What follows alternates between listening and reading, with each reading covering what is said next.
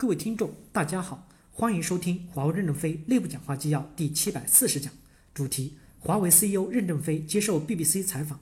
本文刊发于二零一九年二月十八日。接上文，记者问任先生：“您刚才提到跟中国的军队没有联系，但是我们自己做了一些研究。您的女儿在这次通过加拿大转机被扣押时，据媒体报道说，她所持有的护照是一般只会发放给中国的国有企业员工或中国的政府员工。另外。”我也做了研究，发现华为前董事长孙亚芳女士在之前国安部下属的情报机构工作，为什么还说华为跟军队没有联系？任正非回答说：第一，关于孟晚舟的护照，过去中国经历了非常漫长的改革时间，最早中国是没有私人护照的，因此中国的公民持有的是普通公务护照，普通公务护照就是普通老百姓，只有公务护照才是国家机关人员的。后来越来越开放以后，私人护照才产生。因此，我们频繁的出国，护照的页数很快就盖完了。盖完以后就会换一本新的护照。我个人的护照可能比他多，因为盖完章就得换一个新的护照。历史上在外面就有很多的护照的页数。我不清楚孟晚舟法律上揭露他的护照的数量的过程。我个人也有非常多的护照，因为页数的盖满章失效了，失效之后是可以给你本人的，因为上面还有许多国家的有效签证，但同时有效的只有一本。护照剪掉一个角，表明护照上的签证是有效的。一个人还是只能拥有一个合法的护照。至于孙亚芳的事情，以前有公示过，就按公示来。我们有十八万人，就业的人来自于四面八方，不能说只有洗得干干净净的小学生才能进入公司。进入公司的人来自四面八方，我们要看他的行为，而不是看他的来源。否则十八万人这么挑法，我们不清楚。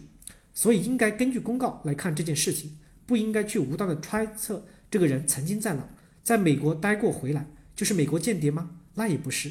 我们的美国留学生非常的多。记者问：接下来继续聊一聊中国的法律。您刚才提到了中国的法律，并没有让中国政府说有权利要求中国的企业去做一些安装后门。中国的企业没有这样的义务，中国的法律条款中也没有这样的规定。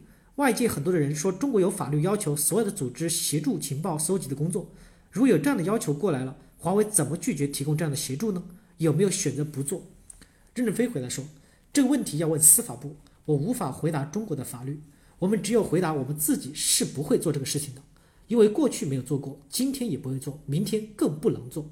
因为我们担负世界信息社会的责任越来越重，越来越处在世界的领先地位。我们要带头制定统一的规定和标准，不可能做这个事情。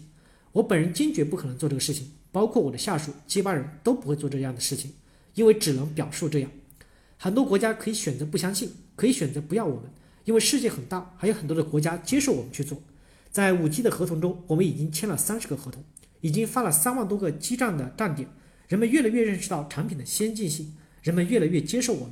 还是要让事实来说话，不能靠猜测，猜测不是法律，指控也不是判决。记者问。刚才您的意思是说，如果一些国家不断的提出针对华为安全方面的担忧，华为会选择不跟他们做生意，不做他们的市场吗？任正非回答说，不是，他们的担忧我们理解，在他们暂时还担忧的时候，我们不去做这件事情，等到他们不担忧了，我们再去做这件事情就行了。我们不能去给别的政府惹麻烦。英国也有对我们的担忧，并不影响我们在英国的投资。我们最近在剑桥买了五百英亩的土地，建光的芯片工厂。在光的芯片上，我们是领导世全世界的。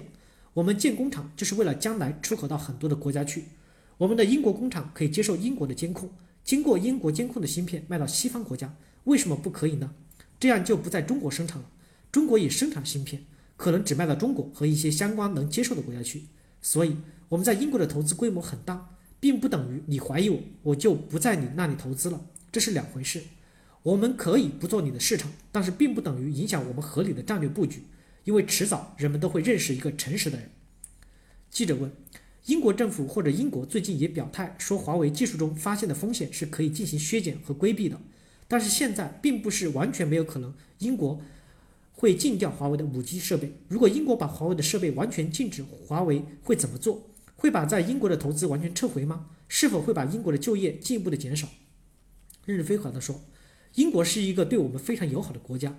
这些年，我们与英国政府有非常好的合作，把我们的安全认证中心放在了英国，主动把所有的东西放给英国政府来观看。但是，英国应该看到我们公司三十年来有很多的缺陷，这个缺陷是建立在软件架构时还不够科学，代码不够标准，其中还有一些过去旧的设备的软件没有折出来。